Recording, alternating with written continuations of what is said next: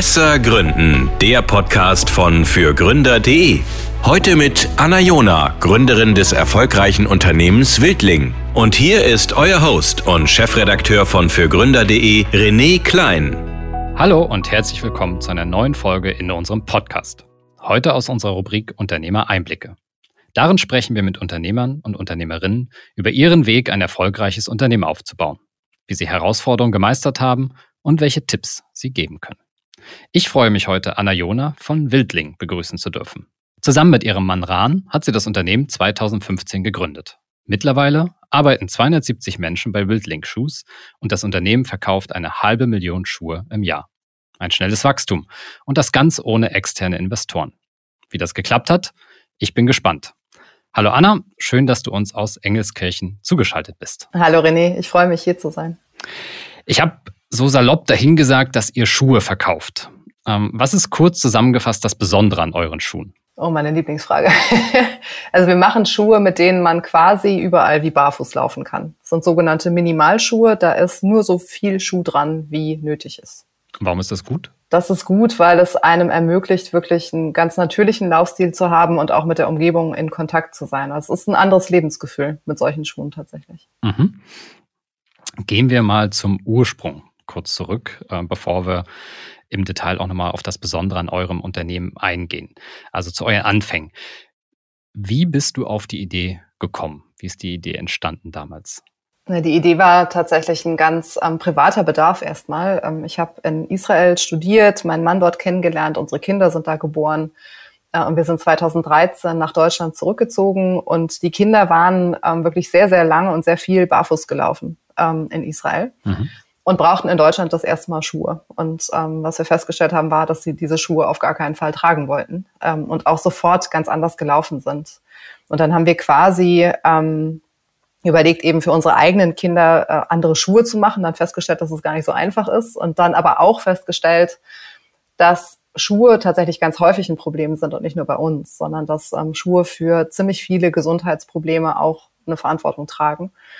Ähm, und deswegen haben wir dann, auch weil wir ein neues Einkommen gesucht haben, also hier nochmal ganz neu starten wollten, mhm. ähm, haben wir gedacht, dann machen wir das doch jetzt nicht nur für unsere Kinder, sondern, sondern für alle, die ähm, Bock haben auf andere Schuhe. Und so ist die Idee entstanden. Okay. Viele gründen ja dann im Prinzip, weil sie Erfahrungen in anderen Startups gesammelt haben oder weil sie bestimmte Fachkenntnisse in dem Bereich haben, in dem sie dann tätig äh, wollen äh, werden. Du hattest im Vorgespräch gesagt, wir hatten von gar nichts eine Ahnung. Ähm, nicht mal vom Schuhe machen? Wir hatten tatsächlich nicht vom Schuhe machen Ahnung. Wir hatten keine Ahnung von jetzt wirklich Unternehmensführung. Ähm, wir sind da komplett reingestolpert im Prinzip. Also es war ein großer Zufall letztendlich. Mhm. Ähm, und gleichzeitig äh, habe ich dann sehr schnell gemerkt, dass es auch mein Traumjob ist. Warum habt ihr dann aber tatsächlich gegründet? Also, also ich würde mir Sorgen machen an der Stelle, äh, in dem Moment. ähm, aber ihr habt entschieden, oh, wir machen das trotzdem. Und warum mhm. war das dann vielleicht, hast du jetzt die Erfahrung der letzten Jahre und, und, und mhm. kannst das rückblickend auch beurteilen. Warum war das vielleicht auch gut und ein Vorteil? Also ähm, Einmal stand bei uns, also war bei uns ganz klar, wir möchten nicht angestellt arbeiten. Also das, mhm. wir hatten auch in Israel ähm, jetzt äh, ein eigenes Fitnessstudio. Also das heißt, wir hatten so ein bisschen ne, schon mal Erfahrung gesammelt ähm, im selbstständigen Arbeiten. Ich hatte auch immer eher selbstständige Tätigkeiten. Die wenigen Male, wo ich angestellt war, haben sehr, sehr schlecht geendet und auch sehr schnell. Mhm. Ähm, das heißt, also uns war diese Freiheit äh, irgendwie einer Gründung war uns total wichtig. Ähm, und auf, an, auf der anderen Seite hatten wir jetzt eben keine Ahnung davon, ne, wie man jetzt ein größeres Team aufbaut. Wir hatten keine Ahnung davon, wie man dieses Produkt wirklich entwickelt und gleichzeitig hat uns das ermöglicht, sehr viele Dinge ähm, sehr unvoreingenommen zu tun. Mhm. Also im Prinzip ne, einen Schuh zu entwickeln, ohne zu wissen, was nicht geht. Ähm, bringt dann wirklich auch eine Chance, ein, Produkt nochmal ganz neu zu denken, als wenn man eigentlich ne, schon, schon alles weiß und damit aber auch in sehr vorgefahrenen Spuren läuft. Mhm. Ähm, und ähnlich war es ähm, für dieses äh, Unternehmen jetzt eben auch. Also wir haben sehr viele Dinge in Frage gestellt, die, glaube ich, ähm, jetzt so ganz konventionell in der BWL irgendwie ganz, ganz normal sind. Und wir haben halt immer gedacht, warum ist denn das normal? Und muss man das eigentlich so machen oder können wir es auch ganz anders machen? Das heißt, wir haben da der Intuition relativ viel Raum gegeben und das war im Nachhinein auch häufig dann doch ein Vorteil. Mhm. Da kommen wir wahrscheinlich im, im Laufe der Folge auch noch auf, auf einige Punkte ähm, zu sprechen. Vielleicht an der Stelle aber dann nochmal ganz kurz, wie habt ihr denn dann den Schuh entwickelt? Also du hast ja gerade schön beschrieben, ne? ihr kommt nicht aus der Branche, ähm, ihr konntet äh, die Dinge in Frage stellen, gerade auch wie man eben so, ein, so, so einen Schuh macht. Ähm, wie seid ihr zum ersten Prototypen dann gekommen? Mhm. Also erstmal haben wir angefangen damit, ähm, einfach enorm viele Schuhe auseinanderzunehmen. Also hier standen sehr viele auseinandergerupfte, durchgeschnittene, durchgesägte Schuhe rum, um einfach mal zu verstehen, was ist denn eigentlich dran an so einem Schuh und ähm, was macht das eigentlich, ähm, ja, also was stört daran mhm. eventuell. Ähm, also mein Mann Ran ist, ähm, ist ähm, Sporttherapeut. Das heißt, er konnte das schon auch dann ne, ein bisschen beurteilen, okay, wenn du, wenn du zum Beispiel hinten, wenn die Ferse höher ist ähm, oder der Fuß an einer bestimmten Stelle nicht abrollen kann oder sich nicht bewegen kann, dann ne, stört das natürlich einen, gewissen Bewegungsablauf. So, das heißt, wir haben immer ähm, erstmal alles auseinandergenommen, dekonstruiert und, und geguckt, ähm, was braucht's denn eigentlich nicht. Ähm, und dann sind wir, wir haben uns eigentlich vorgestellt, ähm, dann mehr, wie soll sich das eigentlich anfühlen? Ne? Also mhm. was, was wäre denn jetzt ein schönes Gefühl. So. Und ähm, das war dann eher in der Vorstellung eine Art Handschuh, ähm, als jetzt ne, irgend so ein, so ein, so ein Klotz. Ähm, und dann haben wir angefangen, Materialien zu suchen, mit denen sich dieses Gefühl herstellen lässt. Mhm. Ähm, und dann haben wir eine Sohle, ähm, also auch wieder erstmal sehr grob konzipiert, so an welchen Stellen muss sie sich eigentlich bewegen können. Ähm, an welchen Stellen bewegt sich der Fuß so und an welchen Stellen muss die Sohle dann ähm, extrem flexibel sein. Und ab dem Zeitpunkt, als wir so ein bisschen die, die Grundidee zusammen hatten, ähm, brauchten wir natürlich Fachleute, die uns geholfen haben, das dann umzusetzen. Wir haben einen Designer gefunden ähm, per Internet. Der war äh, Italiener, ist äh, ausgewandert, war in Mexiko äh, irgendwo in einem kleinen Dorf, ähm, aber war eben per Internet erreichbar. Mit dem haben wir das dann hin und her gemailt, äh, bis so, also bis er dann quasi so, so unsere intuitive Vorstellung aufs Papier gebracht hat. Mhm. Und mit diesem Konzept sind wir dann, ähm, also ist Rahn dann nach Portugal geflogen und hat da eine Fabrik nach der anderen abgeklappert. Die hatte ich vorher auch so im Internet rausgesucht, wer macht denn ne, Schuhe, wer könnte denn passen. Ähm, und dann hat er da also jetzt auch sehr nach Bauchgefühl entschieden, wer eigentlich so die besten ähm, Partner für uns wären. Mhm. Auf das Thema Produktion und Schuhherstellung äh, gehen wir gleich äh, nochmal ein. Das ist, glaube ich, auch eine ganz spannende Challenge äh, an, an der Stelle. Ähm, vielleicht nochmal einen Schritt zurück. Ähm, was in letzter Zeit ähm, immer scheinbar wichtiger oder als Erfolgsfaktor für äh, schnell wachsende Unternehmen herausgestellt wird, so als, als, als Grundlage von, von dem ganzen Wachstum, ist der, der Purpose, so also Neudeutsch, ne? Zweck des Unternehmens. Also ist momentan Trend, ist en vogue, sogar DAX-Unternehmen entdecken plötzlich ihren Purpose. Ähm, welchen Purpose soll euer Unternehmen erfüllen und wann habt ihr damit angefangen, über solche Dinge wie Zweck und Purpose nachzudenken? Auch erst jetzt in den letzten mhm. Jahren, als das so ein bisschen in die Literatur kam, oder hattet ihr das von Anfang an auf dem Radar? Also bei uns ähm, stand am Anfang, also war ein, ein Sinn und Zweck schon im Produkt quasi äh, vorhanden. Also wir wollten wirklich einen Schuh machen, ähm, der es jetzt Kindern und Erwachsenen ermöglicht, eben ne, gesund und, und natürlich mhm. ähm, sich zu bewegen. Ähm, und also auch ein Produkt, was durchaus regenerative ähm, Fähigkeiten hat, ähm, ne, wo irgendwie hinterher eine, eine, größere Schmerzfreiheit da ist oder ähm, einfach nochmal wirklich ein neues Lebensgefühl. Ähm, das heißt, es war erstmal sehr, sehr viel ähm, Sinn zu ziehen aus diesem Produkt ähm, und gleichzeitig, ähm, da wir irgendwie als Paar gegründet haben, ähm, waren eben auch bestimmte Werte schon, schon klar von Anfang an. Also wir haben immer gesagt, wir können, also wir müssen auf jeden Fall ein nachhaltiges Produkt machen, also soweit das jetzt ne, im ersten Schritt möglich ist, ähm, weil ne, wir jetzt nicht ein Produkt machen können für Familien und gleichzeitig irgendwie sagen, okay, wir müllen aber alles zu. Mhm. Ähm, und also das heißt so, das, das war so ein bisschen der, der Startpunkt. Ähm, wir hatten eine ähnliche Vision ähm, dafür, wo es hingehen soll mit dem, mit dem Unternehmen. Jetzt nicht irgendwie, ne, wir wollen irgendwie Marktführer werden oder irgendwas oder, oder damit ganz viel Geld verdienen. Wir wollen irgendwie nicht nach zwei Jahren Exit machen, sondern wir wollten da wirklich ein stabiles, nachhaltiges Unternehmen aufbauen. Ähm, und dann ist so, ich glaube, es war so 2017, 2018, als wir irgendwie gemerkt haben, ähm, das funktioniert total gut. Ähm, da kam dann nochmal so eine andere Stufe. Also das war, ähm, so mit diesem ersten wirtschaftlichen Erfolg ähm, kam auch sehr schnell das Gefühl von Verantwortung. Mhm. So, also wenn das gut läuft ähm, und wenn ne, man damit theoretisch ähm, richtig Geld verdienen kann, wenn das größer wird, wenn wir mehr Ressourcen verbrauchen, wenn wir Menschen einstellen, die mit uns arbeiten, dann kommt damit auch eine ganz große Verantwortung, ähm, die Dinge richtig zu machen, so ähm, und so gut zu machen, wie wir sie irgendwie machen können und und zurückzugeben, was wir nehmen. Ähm, und da haben wir dann auch, ähm, also erstmal für uns, und ich glaube, das war 2017 so für uns nochmal definiert, ähm, was kann denn eigentlich eine Aufgabe sein für dieses Unternehmen und das dann auch mit dem Team gemeinsam zusammen nochmal ähm, geschärft, dass wir gesagt haben, okay, das ist eine Plattform, so um wirklich Wandel so voranzutreiben, also dadurch voranzutreiben, dass wir damit experimentieren, also dass wir Dinge in Frage stellen, ne, wie, was ist denn eigentlich eine faire Lieferkette? Was ist denn eigentlich nachhaltig und reicht Nachhaltigkeit aus? Mhm. Äh, wie kriegen wir andere Menschen dazu? Ähm, ne, sich dem anzuschließen, wie kriegen wir andere Unternehmen dazu? Also wie können wir auch wirklich viel kooperieren und ähm, ja, daraus ist dann also sehr schnell halt mehr entstanden, als ein gutes Produkt zu machen, sondern auch zu sagen, wir wollen auch mit dem Unternehmen selbst ja wirklich eine regenerative Wirtschaft mitgestalten. Mhm. Spannend. Ähm, wir haben nachher das Thema Team äh, tatsächlich auch nochmal. Mhm. Äh, dann lass uns da nochmal ein bisschen tiefer dann, dann eintauchen. Aber äh, was ich mitnehme, von Anfang an stand bei euch so die Suche nach ähm, dem Sinn und Zweck ähm, im Fokus nicht monetärer Sinn und Zweck, das dann scheinbar auch so ein bisschen als Triebfeder für, für den Erfolg dann tatsächlich, ähm, dass das Konzept so umgesetzt werden konnte, ähm, wie ihr das vorgehabt habt.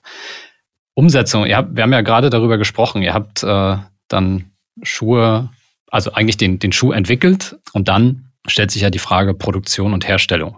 Wo? ähm, viele würden wahrscheinlich jetzt an China denken, große Fabriken, lasst uns mal schnell äh, viele Schuhe dort herstellen.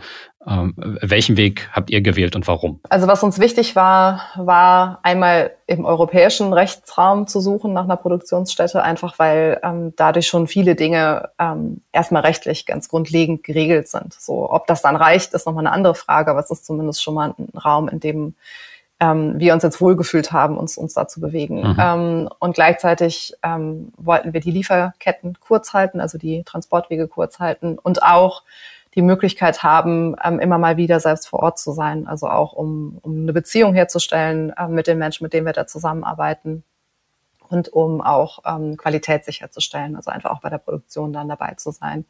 Und gerade in dieser Anfangsphase, ähm, wo man dann auch gemeinsam ein Produkt entwickelt, ähm, war das auch ganz wichtig. Ähm, deswegen haben wir geschaut, äh, wo in Europa man Schuhe produzieren kann. Ähm, und da gibt es einige Länder, mittlerweile auch sogar noch ein paar mehr, ähm, glaube ich, die sich da so ähm, spezialisiert haben und wir hatten familiäre Beziehungen nach Portugal, deswegen war dann Portugal eben eins der, der Länder, die wir uns zuerst angeschaut haben und wo wir auch gemerkt haben, dass die Infrastruktur da ist und dass auf der anderen Seite auch wir Menschen gefunden haben in einer ähnlichen Wellenlänge, mit denen wir einfach gerne zusammenarbeiten wollen. Mhm. Deutschland war keine Option? Deutschland war keine Option, aus verschiedenen Gründen. Also einmal ähm, fehlt tatsächlich die Infrastruktur mittlerweile. Ähm, es gibt die Fabriken nicht mehr, es gibt auch die Fachkräfte nicht mehr. Ähm, also hm. wenige Menschen ähm, können das überhaupt noch oder zu wenige. Ähm, und gleichzeitig, also für die Art von Produkt, die wir machen wollten. Ne? Also es gibt schon ähm, Schuhfabriken in, in Deutschland natürlich, ähm, sind meistens spezialisiert eben auf, auf eine bestimmte Art von, von Lederschuh, der auch zu einem bestimmten Preis hinterverkauft werden kann. Mhm. Und wir hatten Textilschuh mit einer sehr aufwendigen, sehr schwierigen Fertigung tatsächlich, also manuell sehr, sehr aufwendig. Und das wäre einfach unglaublich teuer geworden. Das heißt, ähm, also wäre gerade, also ein Kinderschuh ist ähm, nicht weniger Arbeit als ein Erwachsenenschuh, ist sogar teilweise noch sehr viel schwieriger, äh, weil es einfach ein kleineres Produkt ist. Und das wäre nicht mehr bezahlbar gewesen. Mhm. So, dann ist dein Mann nach Portugal und hat sich durchgeklingelt. Ähm, also, wie, wie, also ganz einfach gefragt. Ne? Ich meine, ihr hattet eine Idee, Ihr wolltet äh, Schuhe herstellen, aber wahrscheinlich jetzt auch nicht gleich äh, 50.000 auf einmal. Wie ist es ihm gelungen, dann die Fabrikinhaber äh, zu überzeugen, äh, das mit euch zu probieren? Ich meine, ihr hattet ja auch kein, kein, wie man auch so neudeutsch sagt, Track Record, also hat, konntet jetzt nicht sagen, hier, wir haben schon x Schuhe gemacht, wir sind total erfolgreich. Nee, wir sind irgendwie ein Startup aus Deutschland, wir haben da so eine Idee und bitte macht mit uns und, und vertraut uns, dass das hier äh, was wird. Und ihr auf der anderen Seite aber auch sicher sein konntet, hey, ähm, die kriegen es auch hin, unseren Schuh zu machen. Und äh, nicht ja. die erste Charge ist, ist, äh, ist gleich Ausschuss oder so. Also ich habe tatsächlich ähm, erst mal eine Internetrecherche gemacht und geschaut, ne, wo gibt es überhaupt Fabriken ähm, und auch möglichst jetzt mehrere in einer Region, so dass man jetzt auch ne, einem kurzen Raum ähm, einige dann besuchen kann. Mhm. Äh, ich habe versucht, dort anzurufen. Das war immer gar nicht so einfach, ähm, weil tatsächlich viele Menschen da kein Englisch sprechen. Also ich spreche ein bisschen Spanisch. Das kommt dann auch nicht immer so super gut an. Und vor allen Dingen versteht man sich auch nicht unbedingt dann. Mhm. Gerade solche Vokabeln wie also Schuhe und keine Ahnung was. Also da war ich äh, dann schnell raus. Ähm, das heißt, wir hatten irgendwie äh, eine Liste ähm, und mit GPS-Daten und so auch einfach um, also wo ist das denn dann überhaupt und so, also um das irgendwie finden zu können. Ähm, und das war ganz lustig. Also Ran ist da mit einem Mietwagen dann rumgegurkt und also stand oft auch wirklich so im Nirgendwo und hat gesagt, naja, okay, Navi sagt jetzt, es müsste hier sein. Mhm äh, ich finde aber nichts. Kannst du mir mal kurz helfen? Und ähm, ja, also es war wirklich ein bisschen ähnlich, wie du es beschrieben hast. Ne? Man, man kommt irgendwo an, teilweise angekündigt, teilweise unangekündigt, klopft irgendwo, versucht den Eingang zu finden ähm, und spricht dann mit Menschen. Ähm, was Ran sich immer sehr genau angeschaut hat, ähm, war also, wie die Menschen miteinander umgehen. So, also gerade, ne, wie, wie gehen die denn jetzt mit ihren Mitarbeitenden um? Also ist es dann eher so, dass sie, dass sie glauben, einem zeigen zu müssen, dass sie alles ganz toll unter Kontrolle haben und die Leute links und rechts mal eben äh, anherrschen. Mhm. Oder ne, ist da ein freundlicher, offener Umgang, äh, ist da eine schöne Atmosphäre und so. Also darauf hat er sehr stark geachtet. Und klar, es ging dann natürlich darum, so, das ist unsere Idee, glaubt ihr daran? So. Und ich glaube, Ran kann sehr gut Leute mitreißen und begeistern. So, also ist ein Mensch, der, glaube ich, sehr schnell ein Vertrauen herstellen kann und deswegen auch also es war kein Problem, da eine Fabrik zu finden, die dann gesagt haben, also wir brauchten ja mehrere, ne? also wir brauchten eine Fabrik für die, für die Sohlen, wir brauchten eine Fabrik für ähm, die Schuhe. Und ähm, das sind auch Menschen, mit denen wir heute noch zum Teil sehr eng zusammenarbeiten und die auch immer wieder total gerne diese Geschichte erzählen, wie daran irgendwie aufgetaucht ist und gesagt hat, so, wir wollen das aber so machen. Und die gesagt haben, ja, so geht das aber nicht. Und er gesagt hat, doch, doch, ganz bestimmt. Und dann, ja, also das waren auch schöne Momente dann zusammen. Und lief dann alles glatt? Nee, nee, wäre ja auch schade gewesen. Nee, also so eine, so eine Produktentwicklung, ne, wenn man irgendwie alles anders machen will, als das so gewohnt äh, gemacht wird, ähm, ist natürlich eine ziemliche Herausforderung. So und wir mussten quasi den Experten vor Ort sagen, wie sie es machen sollen. Ähm, und die haben natürlich auch gedacht, so sag mal, also wo kommt ihr denn her und mhm. was, was habt ihr denn vor? Ja, und so geht das nicht. Also es kam ganz oft, das könnt ihr so nicht machen, das geht so nicht, das wird nicht funktionieren. Ähm, und es war also tatsächlich auch dann eher Ran, der da total das Zutrauen hatte. Also Ran hat auch keinen Vertrag mit der Realität, so also mit Physik oder oder Regeln, ne, Naturgesetzen und so. Das gilt für Ran alles nicht so wirklich. Und das ist aber oft sehr cool, weil man darüber dann neue Lösungen findet. So, mhm. das kann einen auch ziemlich in den Wahnsinn treiben, aber es ist äh, oft eben dann auch dann doch eine Lösung da, äh, wenn man nur oft genug sagt, doch, so, wir müssen es nochmal versuchen und vielleicht nochmal so und vielleicht nochmal so und ne, irgendwann klappt's dann. Ähm, und das war auch eine schwierige Phase. Es waren so anderthalb Jahre Produktentwicklung und du kriegst dann immer was zugeschickt und bist total aufgeregt und machst den den Karton auf und dann hast du was in den Händen und denkst, verdammt, so, das ist wirklich nicht das, was wir uns vorgestellt haben. Aber ja, wir sind da dran geblieben. So und das war gut, weil immer, also ne, mal war ich dann irgendwie, habe ich gesagt, oh nee, das können wir irgendwie echt alles vergessen und mal hat dran gesagt, so, oh nee, jetzt habe ich aber keinen Bock mehr. Mhm. Äh, aber nicht gleichzeitig. Deswegen haben wir dann weitergemacht. Gut, eure Partner aber auch. Ne? Also ich kann mir auch vorstellen, wenn dann immer wieder der Anruf kommt, äh, jetzt habe ich was hingeschickt, äh, bin total happy und sage so, jetzt äh, die, die, die Nörgeligen da äh, kriegen jetzt äh, endlich mal ihren Schuh geschickt. Und dann kommt aber der Anruf oder die E-Mail, nee, so nicht. Also wie viele Partner habt ihr verschlissen? Beziehungsweise wie habt ihr äh, also das Durchhaltevermögen auch auf der Seite? Weil im Endeffekt, die haben ja in dem Moment noch nichts mit euch verdient. Ne? Also ja. ja, also ich glaube, das ist so ein bisschen der Kern dessen, was, was das Leben ausmacht. Im Prinzip ist ja nicht nur Unternehmertum, mhm. es sind halt Beziehungen. Mhm. Ne? So, also wie geht man miteinander um? Wie sehr schafft man das Vertrauen ineinander aufzubauen ähm, und auch zu halten? Wie kann man mit Spannungen umgehen? Ähm, und ja, wie bekommt man Menschen dann auch dazu, ne, irgendwie Lust dran zu haben, das mitzumachen. So. Also ich glaube, wir haben es einfach geschafft, trotz aller Rückschläge und ähm, sicherlich auch Frustrationen, ähm, ne, dass das die bei der Stange zu halten und, und immer wieder neu zu begeistern für diese Idee. Was, was, äh, welchen Geheimtipp hast du denn, um diese Lust? äh, also ich meine, nach der fünften Motivationsrede dürfte das halt auch nicht mehr fruchten. So äh, mit Geld konntet ihr auch nicht locken, vermutlich. Ähm, also nee, nicht wirklich. Nee. So, es klingt sehr einfach, wie du das sagst, ähm, aber irgendwas muss ja den Drive gegeben haben dann das auch eure Partner? Ich glaube, wir waren einfach selber super begeistert. Also, wir haben uns da auch nicht abbringen lassen okay. von. Also ich, wir hatten totale Lust auf, auf dieses Produkt ähm, und, und eine große Leidenschaft. Ne? Also wirklich zu sagen, hey, so das, das braucht es. Also wir hatten wirklich das Gefühl, das kann ein Problem lösen. Mhm. Es ist ein, es ist ein Produkt, was, was anders ist, was, was tatsächlich irgendwie was kann. So. Ähm, also wir haben da sehr dran geglaubt, ähm, und, und hatten eine große Leidenschaft. So, ich glaube, das ist dann einfach auch ansteckend. Ja, ja das wollte ich gerade sagen. Dann ist das die Begeisterung, die dann, die dann ansteckt. Jetzt sind ja Schuhe tatsächlich etwas, was die Menschen jeden Tag tragen. Das heißt, ähm, das Produkt, was ihr herstellt, und ihr versprecht das ja dann auch, kommt in der super Qualität beim Kunden an.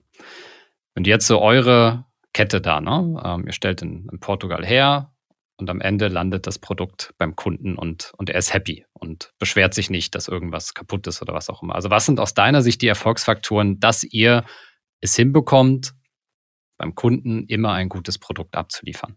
Ja, also ich glaube, das ist eine der, der größten Herausforderungen überhaupt, ähm, gerade mit so einem aufwendigen manuellen Produkt. Und sicherlich etwas, äh, wo wir sehr, sehr viel Zeit und, und Mühe investieren und was aber trotzdem nicht immer hundertprozentig funktioniert. Also ne, da ackern wir uns auch überall, also in Portugal und hier auch ein bisschen dran ab. Mhm. Ähm, was wir halt von Anfang an gemacht haben, war zu sagen, also unsere Lieferkette beginnt eben nicht in Portugal, äh, ne, beginnt nicht in der Produktion. Ähm, das ist nämlich der reguläre Weg. Also normalerweise gehst du zu einer Fabrik hin und sagst, du hättest gerne Schuh X oder schaust dir sogar an, was die dir anbieten können.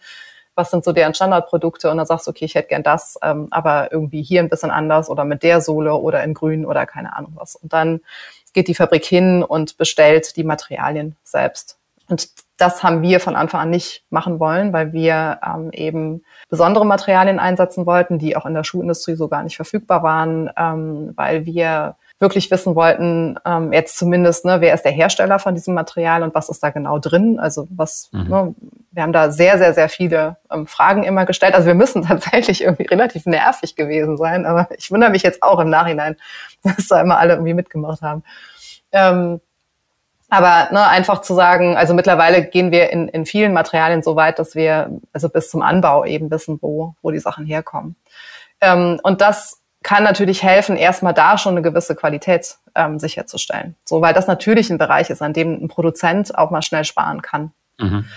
Ähm, das heißt, da haben wir irgendwie äh, von Anfang an auf, auf Qualität gesetzt und auch auf Nachhaltigkeit und, und Transparenz. Und das nächste ne, war dann einfach auch vor Ort zu sein, also wirklich sich eine Produktion mit anzugucken. Wir haben ähm, nach einer Zeit, also als es auch immer mehr wurde, ähm, dann mit einer Agentur vor Ort angefangen zusammenzuarbeiten. Das heißt, wir haben sehr, sehr gute Partner, Partnerinnen vor Ort, die auch jeden Tag in der Produktion sind. Und dann ist auch wieder die Beziehung zu den Produktionsstätten sehr, sehr wichtig. Also auch, ne, wie dass die wissen, warum machen wir das überhaupt so. Ne? Also wenn du da Mitarbeiter hast, die sagen, ey, warum, was, was, was soll dieser Blödsinn hier? Also warum muss ich jetzt einen Schuh ganz anders machen, als es eigentlich kann? Mhm. Das muss man schon erklären, da muss man die Menschen schon irgendwie mitnehmen ähm, und auch, ja, auch eine gegenseitige Beziehung aufbauen, so dass die auch wissen, dass die sich immer an einen wenden können, ne, wenn irgendwas ist.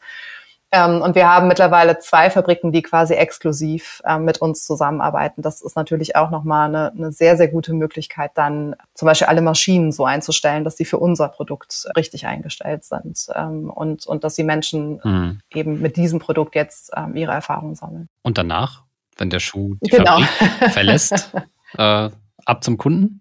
Genau, also es gibt, äh, es gibt dann immer ne, vor Ort eine Qualitätskontrolle und es gibt auch bei uns, wir haben eine eigene Logistik, also alle, alle Schuhe, die dort ankommen, gehen nochmal durch eine interne Qualitätskontrolle. Ah, okay. Also das sind teilweise Stichproben, aber wenn man irgendwie was feststellt, ähm, dann ist es auch deutlich mehr als Stichproben. Wir bekommen halt wöchentlich eine Lieferung. Auch das hilft sicherlich, ähm, auch eine Qualität sicherzustellen und vor allen Dingen auch jetzt zu vermeiden, dass man dauernd Überschuss produziert. Mhm. Ähm, also wir haben zwar ne, so ein Estimate irgendwie, was, also wie viel werden wir produzieren ungefähr, von welchem Modell. Das wird dann aber sehr schnell nach Launch des Produktes immer wieder angepasst so dass wir ne, die Produktion in zwei, maximal drei Wochen voraus ähm, immer komplett nochmal kontrollieren und anpassen können. Ähm, und dadurch sind die Lieferungen natürlich dann auch kleiner, als wenn man jetzt auf einmal irgendwie zwei Container bekommt oder so. Ähm, und dadurch können wir schon auch da nochmal eine, eine sehr gründliche Qualitätskontrolle machen. Und dann ähm, ja, dann wird eben da, also zur Not, äh, wenn man irgendwie merkt, da ist, da ist irgendwie was nicht in Ordnung, dann wird eben sehr klar kontrolliert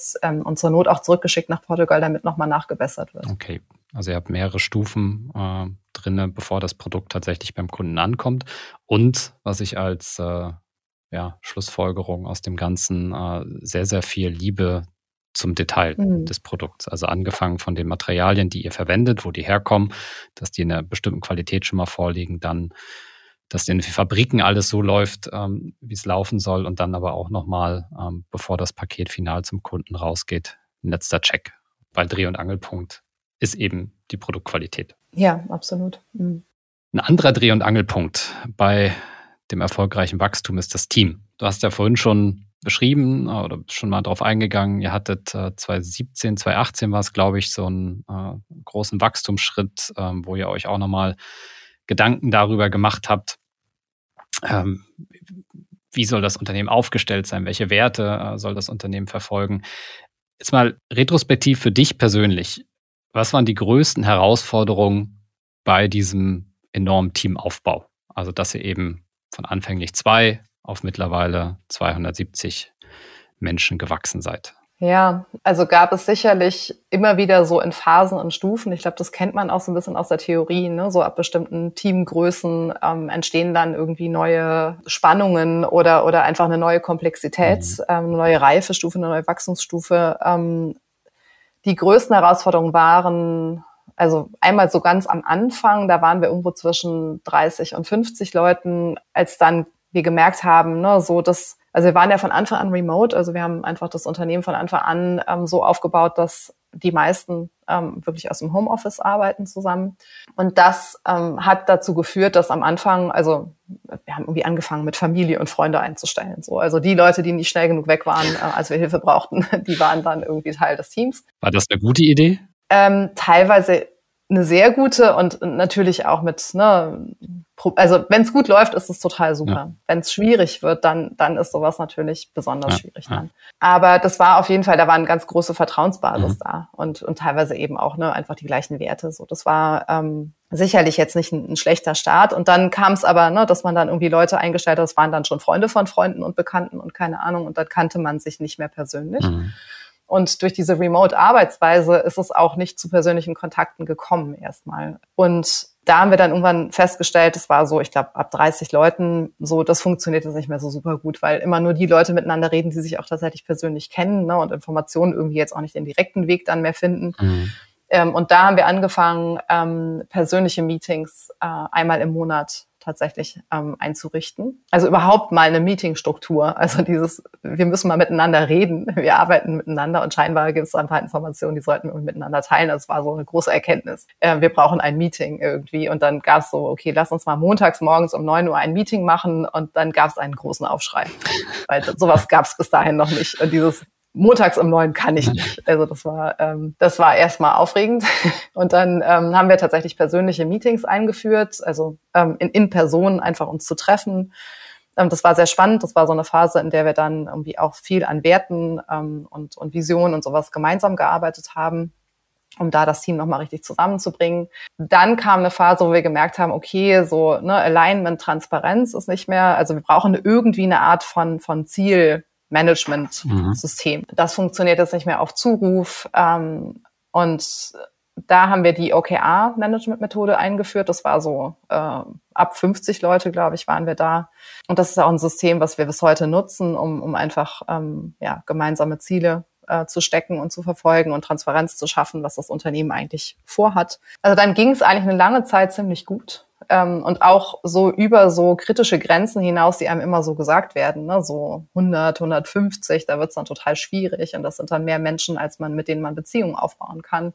Und irgendwie haben wir das so ein bisschen verpennt, so diesen, diesen kritischen Moment. Dann kam aber Corona. So, und das hat uns dann nicht mehr ermöglicht, uns zu treffen. Mhm. Und dann haben wir erst gemerkt, wie wertvoll diese persönlichen Treffen waren. Ähm, und wie viel ne, die so kitten konnten, so unter, unter der Hand. Und ich meine, Corona kam natürlich auch mit, mit, mit vielen anderen Herausforderungen und einer, einer sehr, sehr großen Belastung einfach. Und das zusammen mit, ähm, mit der Teamgröße und dann auch einem weiteren Wachstum, also sind dann nochmal 100 Leute dazugekommen in dieser Phase, die dann irgendwie fast keiner mehr persönlich, also ne, da waren einfach keine persönlichen Beziehungen mehr da. Mhm. Ähm, jetzt bis auf die virtuellen Beziehungen, die auch nicht schlecht sind. Also ich will das jetzt gar nicht ne, sagen, dass man virtuell keine Beziehung aufbauen kann, aber es fehlt natürlich irgendwo etwas. Und in so einer belasteten Situation, da ist so ein bisschen, also da hat man wirklich gemerkt, da waren dann irgendwann Risse im Team und, und sehr viele Konflikte und Spannungen. So, also auch weil Menschen einfach persönlich belastet waren, auch weil ne, mental irgendwie da man gemerkt hat, dass da einfach irgendwann auch Ende der Fahnenstange mhm. ist, so ähm, dessen, was, was alles noch geht äh, oder nicht mehr geht. Aber auch weil wir komplett verpasst haben, uns um das Thema Reife zu kümmern. Also eigentlich um diesen, diesen inneren Teil der Zusammenarbeit. Ne? Also wir haben immer so nach außen und wir brauchen Strukturen, wir brauchen Prozesse, äh, wir brauchen Rollen, ne? wir brauchen Verantwortlichkeiten, wir brauchen so ein Zielmanagementsystem. Also ich glaube, vom Rahmen her waren wir eigentlich relativ gut aufgestellt. Also sicherlich auch ne, fern von perfekt und da kann man immer noch ganz viel ähm, optimieren und besser machen, aber es war zumindest ein, ein, ganz guter Rahmen da. Also wir waren eigentlich immer aligned. Also wir haben eigentlich nie äh, aus den Augen verloren, ne, was wir zusammen erreichen wollen in den nächsten Monaten oder woran wir gerade arbeiten oder wer mit wem woran arbeitet. Das hat immer super funktioniert. Mhm. Aber so dieser ganze Teil der Rest vom Mensch, der da arbeitet. Mhm. Ne? Also was sind meine Bedürfnisse? Also wir haben immer gedacht, es reicht, dass wir ein Angebot machen. Ne? Wir wollen sinnhaft arbeiten. Wir wollen ganz viel Selbstbestimmtheit. Also du kannst dir einteilen, wann und von wo du arbeitest. So, das ist muss mir auch gar nicht mitteilen. Ja, also es ist einfach ähm, mach das so, wie du denkst. Und wir gucken zusammen aufs Ziel. Ähm, und wir wollen gucken, dass die Menschen ne, sich wirklich innerhalb ihrer Stärken ausleben können das war, war sozusagen unser Angebot. Und was gefehlt hat, war die Erkenntnis, dass Menschen eine gewisse Reife brauchen, um so ein Angebot auch wahrnehmen zu können. Also dass man ne, in Kontakt sein muss mit, was sind eigentlich meine Bedürfnisse und warum habe ich die überhaupt und was bedeutet das für mich in der Arbeit? Wie kommuniziere ich das? Mhm. Wie erkenne ich die Bedürfnisse von anderen? Ähm, wie kann ich eine Atmosphäre schaffen, in der ein offenes Feedback mhm. überhaupt ne, angenommen werden kann? Und ja, also das sind jetzt so, so Dinge, an denen wir sehr, sehr viel zusammenarbeiten, um dieses Angebot überhaupt richtig nutzen zu können und um mit diesen Spannungen einfach jetzt ähm, sehr konstruktiv umzugehen. Lass uns das vielleicht kurz von hinten ähm, aufrollen. Äh, wenn ihr sagt, ihr arbeitet jetzt an diesem äh, Reifeprozess, dass auch alle vielleicht besser lernen, mit Freiheiten umzugehen, Freiheiten auch entsprechend ihren eigenen Bedürfnissen zu nutzen, ähm, auch bei den anderen das zu respektieren im, im, Zweifel und so weiter und so fort. Wie macht ihr das konkret? Äh, gerade auch über dieses Thema äh, Remote, worauf wir auch gleich nochmal noch mal eingehen. Aber ähm, weil ihr ja äh, jetzt nicht alle im Büro sitzt, euch äh, dann einfach auch mal hinstellen könnt und, und so weiter. Also wie geht ihr das konkret an? Vielleicht so zwei, drei Beispiele. Ja, also es gibt erstmal den Fokus darauf, die, die Teamleitungen mitzunehmen und, und da ne, nochmal tiefer in den Prozess einzusteigen, weil das natürlich hinter Multiplikatorinnen sind im Team. Mhm. Und auf der anderen Seite gibt es eine, eine, zweite Themenreihe, die sich jetzt schon auch ans gesamte Team richtet, um einfach ne, die, die Teams von Anfang an auch mitzunehmen. Und es geht da sehr viel um erstmal ja sich bewusst zu werden. Ne? Also was was sind denn überhaupt meine Bedürfnisse? Ähm, wie erkenne ich das? Also ne, wo, wo fühle ich mich auch wohl? Also mit welchem Teil bin ich jetzt quasi verknüpft? Ne? Ist das jetzt eher so Prozessstruktur, ähm, Ordnung, also all das, was so im Außen ist, halte ich mich daran sehr fest. Ne? Bin ich irgendwie, habe ich Zugang zu meinen Emotionen? Also ne, bin ich mir da irgendwie bewusst, ne, was, was da auch an, an äh, Bedürfnissen entsteht. Und es gibt dann, also es gibt ja unterschiedliche, sagen wir mal, Entwicklungsstufen auch der Gesellschaft, ähm, unterschiedliche Kompetenzen. Und das so zu durchlaufen, also mal zu gucken, was, wie stehe ich eigentlich zum Thema Macht? Wie stehe ich zum Thema Ordnung und Struktur? Ne, wie stehe ich zum Thema ähm, Leistung, mhm. Kreativität? Ähm, wo, ne, wo liegt Empathie und, und Mitgefühl und so? Also einfach solche Dinge, also es, ist ganz schwer, finde ich, das jetzt so, so knapp in Worte zu fassen, weil es ist natürlich ein großer, langer Prozess, den man da durchläuft. Wir machen das auch nicht alleine, also wir haben tatsächlich Unterstützung von, von externen, ähm, auch um, um solche dann, das sind dann Workshops zum Beispiel, die man macht, also sowohl virtuell als auch in Person. Also letztendlich das Ziel ist, eine gemeinsame Sprache zu finden. Ne? Also Dinge, die man immer so unterschwellig irgendwie erspürt und, und merkt, da ist irgendwas, das in Worte fassen zu können. Mhm. Also erstmal im Prinzip benennen zu können, zu sagen, hey, weißt du was, was hier gerade passiert? Ich bin im Stress. Und wenn ich im Stress bin, dann falle ich zurück auf so, ich brauche jetzt ganz viele Regeln und Prozesse. Mhm. So, und das sind, das sind so Dinge, die man kennt ne, aus der Zusammenarbeit. Also der eine fällt irgendwie dahin zurück, der andere will unbedingt, ähm, dass immer ganz viel Harmonie ist, so, ne, und, und ist dann, da ist dann irgendwie das Miteinander viel wichtiger als eigentlich ne, das Ziel. Und ähm, sich bewusst zu werden jetzt in dieser Gruppe, erstmal, welche Art von Unternehmen wollen wir überhaupt sein? Also welche Art von Organisation können wir zu diesem Zeitpunkt sein und wollen wir sein? Mhm. Ähm, wie wollen wir beispielsweise Entscheidungen treffen? Ne? Wie wollen wir mit Hierarchien umgehen? Ähm, brauchen wir die und wenn ja, welche und, und wann? Also wie möchten wir zusammenarbeiten? Und da geht es jetzt viel darum, zum Beispiel zu sagen, wir möchten kompetenzbasiert Entscheidungen treffen und zusammenarbeiten. Also dass man wirklich sich ganz klar wird, mhm. wer bringt was mit, was ist gebraucht auch, ne? Und was gibt es dann auch für Entscheidungsprozesse. Ähm, mhm. Und was jetzt mit dem, mit dem Großen, also das ist jetzt eher so ein bisschen diese Teamleitungs, äh, der Teamleitungsfokus erstmal.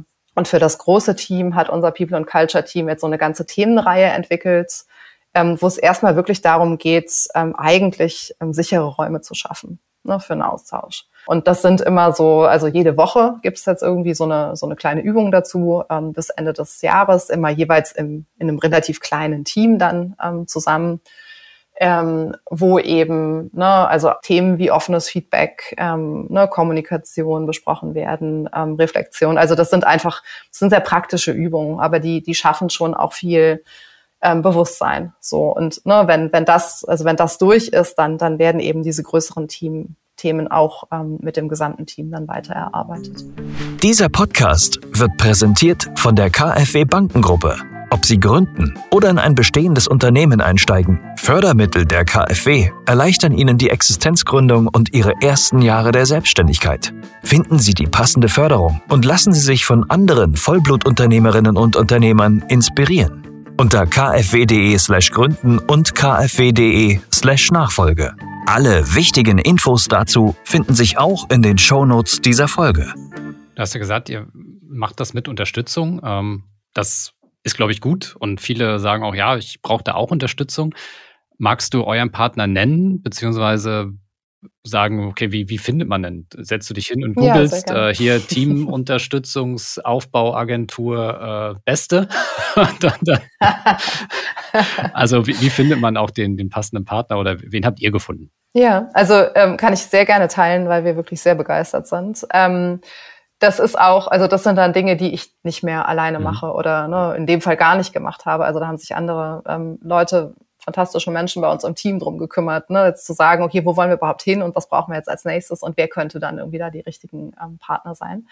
Ähm, wir arbeiten mit Bettina Rollo zusammen, ähm, die hat auch das Buch geschrieben zusammen mit ähm, Joanna Breidenbach, ähm, New Work Needs Inner Work. Mhm. Ähm, und da, also haben wir zuerst das Buch tatsächlich gelesen und dann gedacht, uff, ja, genau, so genau der Teil, den wir irgendwie bislang vergessen haben und genau die Dinge, die irgendwie jetzt gerade anstehen. Und Bettina sucht sich schon sehr genau aus, mit wem sie arbeitet. Ähm, und ich bin einfach vollkommen begeistert von der Zusammenarbeit. Also das sind ähm, ganz wunderbare Sessions mit ihr, auf die ich mich immer sehr, sehr freue. Es ist auch schön, ne, dass, also sich da auch mal anlehnen zu dürfen, so ein bisschen ähm, und nicht immer alles äh, selbst regeln und erfinden zu müssen. Und ähm, da ist natürlich auch ein sehr großer Erfahrungsschatz auf der anderen Seite, von dem man dann sehr profitieren kann. Mhm. Ähm, und wir arbeiten auch zusammen mit der IMU, IMU ähm, aus Augsburg, ähm, glaube ich, sind die, ähm, die in eine ähnliche Richtung gehen, die uns einfach nochmal bei anderen Themen unterstützen. Also da geht es ein bisschen, also bei, bei Bettina geht es ein bisschen mehr um Führung ähm, und Entscheidungen und solche, solche Dinge. Ähm, und mit der IMU arbeiten wir so an ein bisschen mehr so Organisationsarchitektur und, und einen Rahmen mhm. ähm, da nochmal. Das läuft aber sehr auf, also es basiert auf sehr ähnlichen Methoden, deswegen läuft das gut zusammen. Okay. Also zwei äh, spannende Empfehlungen, weil ihr auch gute Erfahrungen gemacht habt. OKR hast du genannt als euer mhm. Zielsystem. Ist ja auch so ein Trendthema in den letzten eigentlich gefühlt im letzten Jahr, ne, so in den letzten zwölf, zwölf bis 18 Monaten. Ihr habt das schon viel früher eingesetzt.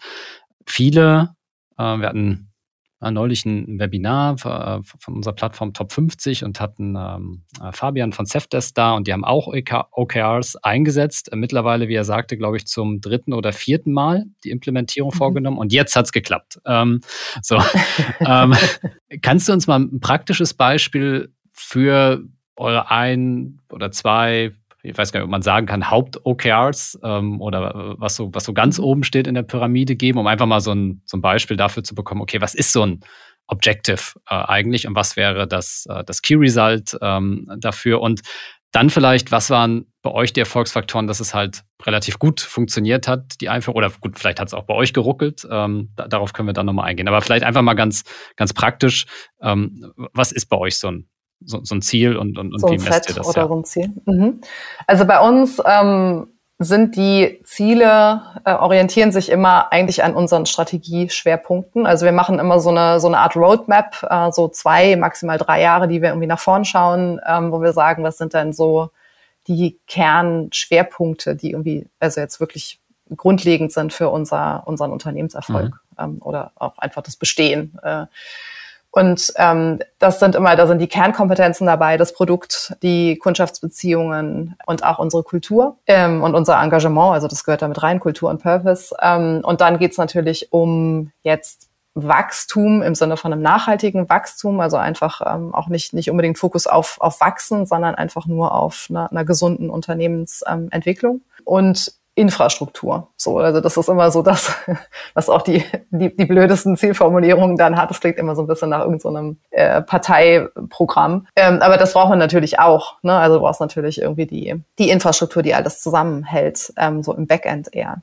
Also Produkt, ähm, da geht es uns darum, eben ein wirklich regeneratives, ähm, nachhaltiges, innovatives Produkt ähm, zu schaffen. Also sehr qualitativ hochwertig. Das heißt eigentlich, also jetzt auf, auf Company-Level mhm. sind das dann auch immer die, also die konkreten Erfolgstreiber, an denen wir arbeiten, ist dann zum Beispiel ne, nochmal eine Verbesserung der, ähm, der Qualitätsrate. Also, ne, dass wir immer weniger sozusagen an, an reparaturbedürftigen Produkten haben zum Beispiel. Mhm. Ist sowas wie ein Angebot, ähm, ne, also ist, ist sowas wie eine Reparaturfähigkeit, ist sowas wie ein Recycling. Möglichkeiten ähm, für einzelne Bestandteile des Schuhs sind äh, unterschiedliche Materialien, irgendwie, die wir ersetzen möchten oder die wir ähm, entwickeln möchten, äh, sind nochmal neue ähm, Entwicklungen, also einfach ganz neue Modelle, ähm, sowas oder hat was mit der Kollektion zu tun. Also es sind ähm, ist jetzt ein bisschen schwierig, das, das so ganz konkret zu machen. Also auf, auf Company-Level ist es sowieso immer noch relativ abstrakt, weil es dann ja auch in die einzelnen Teams nochmal geht ne, und da natürlich dann immer konkreter wird, ähm, so dass, dass hinterher quasi ne, sehr viele Menschen an einem Company KR mhm. zusammenarbeiten, also an einem Company ähm, Erfolgstreiber. Und ähnlich geht's dann bei, äh, ne, bei Customer Experience um, um Beziehungen, äh, um Service, um Brands, um ne, Zielgruppen, um also solche, solche Dinge. Ähm, ein Kaufserlebnis äh, also dadurch, dass wir das so nach unseren Kernkompetenzen ähm, sortiert haben oder nach den ganz wichtigen ne, Feldern, mhm. also das, ähm, das ist mittlerweile auch ein, ein groß, also das ist jetzt in dem Sinn schon ein Steuerungselement und das geht jetzt noch weiter, indem wir das auch ähm, in Runden, also Runden bilden dann aus dem Team, die eben ganz spezifisch an diesen Kernkompetenzen zusammenarbeiten. Also es wird dann sehr also das, das ist das Schöne an OKRs und ich glaube, dann fangen sie auch an, richtig gut zu funktionieren, wenn quasi so eine Art Magneteffekt dadurch entsteht. Ne? Also wenn ich jetzt eben im Prinzip so eine Art Silos damit aufbrechen kann, weil ich sage, hey, das ist unser Ziel und eigentlich brauchen wir drei Teams, die daran mhm. arbeiten. Ne? Oder das sind, also welche Ziele haben wir überhaupt? Also auch das gemeinsam ähm, zu erarbeiten mit einer, mit einer Gruppe, das sind, ist, glaube ich, jetzt so, so nochmal eine, eine neue Phase, in die wir da gekommen sind und die sehr, sehr wichtig ist. Mhm. Wie würdest du rückblickend den Prozess bei euch der Einführung beschreiben? Hat das gut geklappt oder was war vielleicht dann besonders wichtig, damit es dann gut geklappt hat? Genau, also es hat ungefähr ein halbes Jahr gedauert, das wirklich einzuführen, so, ne, also vom, vom ersten Team und das dann irgendwie einfach mal auszuprobieren, bis hin zu, ne, alle Menschen äh, bei Wildning arbeiten damit, mhm. äh, war, war ein halbes Jahr. Äh, und wir hatten eine Person, die das wirklich, also sich konkret darum gekümmert hat. Also die wir auch dafür eingestellt haben, das einzuführen bei uns. Ähm, war jetzt keine Person, die damit viel Erfahrung hatte, aber einfach die mit sehr viele andere Qualitäten mitgebracht hat, die, äh, die sie dafür sehr, sehr gut qualifiziert haben. Ähm, und Genau, also sie hat, sie hat das eingeführt, hat auch die Teams begleitet und ich glaube, das ist ganz wichtig. Also bis das wirklich so in die Praxis übergeht, dauert es halt einfach. Also es war so ein halbes Jahr, ne, bis alle das mal hatten, so und dann war es sicherlich noch mal ein halbes Jahr, vielleicht auch ein ganzes Jahr, bis das und ich meine, es kommen ja auch dann immer ständig neue Leute dazu, mhm. die auch erstmal eingearbeitet werden müssen. Ne? So, also bis sich ja, so die, die richtigen Effekte auch eingestellt haben ne, von dieser, dieser Zusammenarbeit, bis das so richtig in den Alltag übergeht. Ich glaube, da ist es wirklich wichtig, eine Person zu haben, die sich konkret darum kümmert, die konkret ansprechbar ist, die den Leuten zur Verfügung steht, die immer wieder ne, so Support anbietet ähm, oder irgendwelche Sprechstunden hat oder irgendwas. Ne? Also das ähm, einfach damit es ja möglichst niederschwellig irgendwie in den Alltag integriert werden kann. Ziele zu haben, ist super. Wenn sich jeder auch mit einem Ziel identifiziert, sicherlich auch. Ähm, wie geht ihr damit um, wenn Ziele nicht erreicht werden? Das, glaube ich, ist ganz normaler Teil äh, von Arbeit. das, ähm, also was ganz wichtig ist und, und was wir auch nie gemacht haben, ne? also du darfst OKRs eigentlich nie im, im Sinne von einem dann hinterher Bonus- oder Strafsystem oder sowas nutzen. Also sobald du das machst, ähm, verliert das System eigentlich den Zauber, nämlich genau das. Also sehr, sehr offen damit zu sein, ob man etwas erreichen kann oder nicht, ob das Ziel sinnvoll ist, ob man selber damit irgendwie zurechtkommt, ähm, ob man Unterstützung braucht oder dass vielleicht andere Ziele auch von anderen Leuten gerade wichtiger sein könnten mhm. und man dann eher da unterstützt, als die eigenen Ziele voranzutreiben. Also das ist ja ein System, was, was eigentlich eine, ich glaube, das, das ist das wirklich Wichtige daran, eine sehr gute Zusammenarbeit ermöglicht. Und sobald du das irgendwie incentivierst oder bestrafst, ähm, geht dieser Zauber eigentlich verloren. Genau, also es geht eben darum, auch ein System zu haben, mit, über das man sehr objektiv über Fortschritt sprechen kann, über ne, irgendeine Zielerreichung sprechen kann und auch sehr offen darüber sprechen kann, warum zum Beispiel etwas nicht erreicht worden ist. So, das kann ja sehr viele Gründe haben und also selten liegt es an der Person, mhm. dass sie sich einfach zu blöd angestellt hat oder so. Ähm, aber es gibt einem eben eine, eine gute Grundlage, um darüber auch jetzt, also auch regelmäßig miteinander zu sprechen und nicht nur ne, zu Ende irgendwie der, dieser Periode irgendwie zu sagen, okay, nach drei Monaten, was hast du denn jetzt geschafft? Mhm. Wieso hast du das dann nicht geschafft? Sondern dass man eigentlich wöchentlich ähm, in einem Rhythmus da miteinander in Kontakt ist. Dadurch kann erst eine intrinsische Motivation entstehen, glaube ich, dass man sagt, okay, das ist mein Ziel und so ist ja auch so formuliert, dass ich sagen kann, das wäre schon geil, wenn wir das schaffen würden. Ne, so. Ähm, und dann einfach zu sagen, okay, ich habe, also ich, ich setze mir mein Ziel auch selber. Also ich darf das ja auch so formulieren, wie das jetzt für mich gerade passt ähm, und ne, wo ich jetzt gut beitragen kann. Mhm. Und dann, ja, dann ist, glaube ich, das Wichtigste eben die intrinsische Motivation. Und die darf man auf gar keinen Fall nehmen, indem dann hinterher irgendwie eine Belohnung steht ähm, oder eben im schlimmsten Fall eine Strafe. Mhm ein spannender Ansatz. Hast du einen Einblick, auf welchem Level von Zielerreichung ihr so seid? Kommt ihr regelmäßig, weil es ist am Ende ja trotzdem die Frage, ne? Also es gibt viele Gründe, warum Ziel nicht erreicht werden kann. Wenn ich jetzt aber grundsätzlich hm. unternehmensweit immer bei 50 Prozent lande, dann ist die Entwicklung wahrscheinlich einfach zu langsam. Ne? Dann, dann komme ich nicht schnell genug vorwärts. So, äh, das heißt, es wäre schon gut, irgendwie 70, 80 Prozent von ambitionierten Zielen ähm, hinzubekommen. Schafft ihr diese Quote? Ja, das hängt ja immer sehr davon ab, wie du deine Ziele steckst. Mhm. So, also ich würde sagen, ne, wenn, wenn du halt immer nur 50 Prozent deiner Ziele erreichst, dann sind, also dann stimmt entweder sozusagen was im Team noch nicht, mhm. ne, dann sind die Kompetenzen noch nicht da oder die Zusammenarbeit ist irgendwie schwierig oder es gibt vielleicht gerade auch andere Dinge, die erstmal bearbeitet werden müssen. Vielleicht gibt es irgendwie Spannungen, die im Weg stehen und ne, man muss erstmal wirklich ganz woanders hingucken und vielleicht auch die Ziele mal einen Moment ruhen lassen. Oder ich formuliere meine Ziele einfach viel zu ambitioniert. Ich glaube, es macht schon Sinn, ein, ein ehrgeiziges Ziel zu formulieren, einfach, ja, weil, weil das ja auch Motivation gibt genau, und ja. ne, so und also insbesondere dann, wenn man sagt, okay, aber 70, 80 Prozent sind dann auch genug, mhm. so dann, ne? Und auf der anderen Seite, das Team kann immer so viel hergeben, wie es gerade hergeben kann. So und also jetzt während einer Pandemie mhm wenn die Leute ne, alle ihre Kinder zu Hause haben und irgendwie homeschoolen müssen und was weiß ich, ähm, dann muss man ganz anders mit Zielen umgehen, als in einer Phase, wo man das Gefühl hat, okay, so wir haben uns jetzt wirklich auch ne, miteinander um eine wirklich gute Zusammenarbeitsmöglichkeit gekümmert. Ähm, und jetzt können wir, glaube ich, mal so richtig loslegen hier an der einen oder anderen ja, Stelle. Ja, ja. Okay, also auch situativ die, die Anpassung. Ähm, aber in Summe bist du mit eurem Tempo zufrieden in den verschiedenen Bereichen. Und das ist ja am Ende, wenn ihr beide zu Hause sitzt und sagt, hey, aus unserer Sicht kommen wir bei unseren Kernbereichen schnell genug voran, dann ist ja gut. Also erstmal jagt ja. uns ja keiner. Ne? So. Und ähm, also die Frage ist ja auch manchmal. Selbst, ne? also So, wir haben keine InvestorInnen an Bord und ich bin sehr froh darüber. Ähm, das heißt, es gibt da keinerlei Druck von außen, dass wir jetzt irgendwas erreichen müssen. Wir müssen natürlich irgendwo unsere Rechnungen und vor allen Dingen die Löhne bezahlen können. Mhm. Ähm, das heißt, natürlich entsteht da auch ein Druck wenn es jetzt, ne, sagen wir mal, über eine längere Zeit nicht, nicht gut laufen würde. Und ansonsten, also finde ich, muss man sich eher auch mal fragen, also wohin denn und warum denn und warum denn noch schneller oder ne, so. Also warum machen wir uns selber gerade Druck? Äh, ist das wirklich notwendig? Und wir sind oft eher so, dass wir sagen, wir wollen die Sachen richtig gut machen. Also jetzt gar nicht unbedingt mehr und schneller, ähm, sondern einfach, lass uns das mal richtig gut machen. Und da entsteht dann schon eher so, ne, dass man zwischendurch auch denkt, verdammt, das ist noch nicht gut genug, so wir können das besser und wie schaffen wir das, dass wir das noch besser hinbekommen. Also es ist dann eher, eher der Fokus auf Qualität, die dann vielleicht mhm. noch nicht da ist, wo man denkt, also jetzt nicht Qualität unbedingt, was das Produkt betrifft, aber sicherlich auch da ähm, immer wieder Fortschritte im Bereich jetzt ne, der Nachhaltigkeit, die einem dann einfach nicht schnell genug gehen, ne? so dass man denkt, okay, wir sind doch eigentlich schon weiter, aber klar, bis das Ganze dann ähm, am Produkt mhm. für die Kundschaft bereitsteht, dauert es halt einfach immer noch mal zwei Jahre, die dann sich unglaublich lang anfühlen. Mhm ähm, ne, jetzt so ein was wie ein Reparaturangebot, ein Recycling, ähm, das, das geht mir dann nicht schnell ja, genug. So an der Stelle ne, ist dann tatsächlich, habe ich das Gefühl, je schneller, desto besser. Ja. Ähm, aber das gilt dann eher für spezielle Bereiche. Mhm. Finanzierung hast du gerade angesprochen. Ähm, ist ja ein wichtiger Punkt, um wachsen zu können, Mitarbeiter einstellen zu können, ähm, braucht es ja irgendwie auch Geld. Wie habt ihr euch finanziert? Ähm, wir haben erstmal einen Gründerkredit aufgenommen, damals ähm, das KfW Startgeld äh, über 150.000 Euro. Also das haben wir quasi privat, also das muss ja dann quasi als Gründer, Gründerin bürgst, bürgst du dafür privat. Ist nicht so die bequemste Ausgangslage, ähm, wenn irgendwie da keine, kein, kein doppeltes Netz drunter hängt.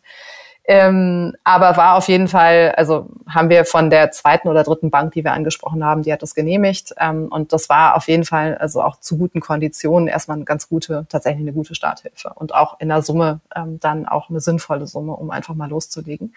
Hat der, ähm, Entschuldigung, ganz kurz, weil du das ja am mhm. Anfang äh, und, und, und, was man ja oft äh, quasi hat bei diesem Thema Bankgespräch, neben den Zahlen, äh, schauen die halt sehr genau auf die Kompetenzen und Fähigkeiten der Gründer. So, jetzt ähm, ja. Stelle ich mir vor, steht da in eurem Lebenslauf nichts davon, dass ihr jemals Schuhe gemacht habt. War das ein Thema? Und, und auch äh, hier, wir wollen übrigens Schuhe ganz neu machen, wie sie bisher noch keiner gemacht hat. Ähm. Ich kann mir zumindest vorstellen, dass damit der ein oder andere äh, Sachbearbeiter ein Problem haben könnte. Ja, es kommt immer so ein bisschen auf die Vorstellungskraft ähm, der, der Person an, die einen da betreut. Und da muss man einfach auch die richtigen Leute finden, glaube mhm. ich. Ne? Also es hat auch äh, ein Bankgespräch gegeben, wo ich das Gefühl hatte, okay, der ältere Herr denkt, ich will irgendwelche Schuhe häkeln zu Hause und ähm, bietet mir dafür einen Kredit zu äh, bescheuerten Konditionen an, den ich nicht haben will. Und die junge Bankerin äh, hat dann gesagt, geil, kann ich mir gut vorstellen, ich, ich betreue euch da. Mhm. So. Und ich meine, ne, also jetzt mein Background war halt eher so im, im Bereich Kommunikation, Marketing ist halt auch wichtig. Mhm. Ähm, und Rans Background jetzt als Sporttherapeut jetzt für, für so eine Art von Produkt war sicherlich auch nicht viel am ja, Platz. Ja. Ne? So, also es war jetzt nicht so, dass wir da jetzt komplett ähm, ungeeignet gewesen wären, aber klar, du brauchst halt Leute, die dann sich begeistern lassen und daran glauben. Und das ist bei einer Bank aufwendiger als bei einem Produzenten fast, würde ich jetzt so sagen. Mhm. Ähm, aber wir hatten einen guten Businessplan. Ähm, den hatten wir ähm, im Rahmen von so einem ähm, Businessplan-Wettbewerb ähm, geschrieben. Der war auch prämiert worden. So, also ich meine, damit konnte man dann irgendwie auch bei der Bank ähm, aufschlagen. Ja.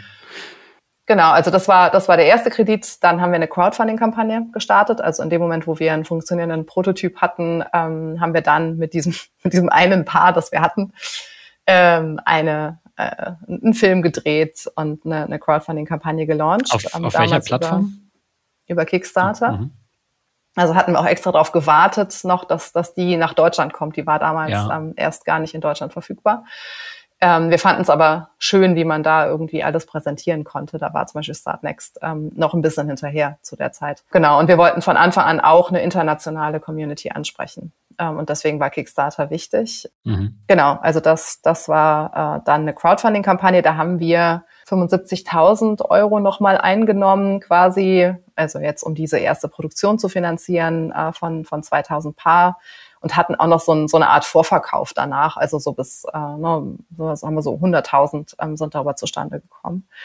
Und dann haben wir nochmal, ich glaube, das war 2017 oder so oder 16 so eine Anschlussfinanzierung, ähm, weil es dann eben ne, ein relativ starkes Wachstum eingesetzt hat. Und um dieses Wachstum finanzieren zu können, haben wir nochmal so ein, so ein Förderdarlehen aufgenommen äh, von 200.000.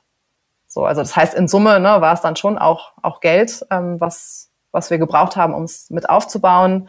Aber was uns ähm, auch, also was uns enorm geholfen hat, war einmal ähm, im Direktvertrieb zu sein also quasi eine relativ gesunde Marge zu haben ähm, darüber ähm, und gleichzeitig ne, wirklich nie sparen zu müssen, was jetzt ähm, Materialienqualität und so in der Herstellung äh, oder für die für die Materialien eben bedeutet.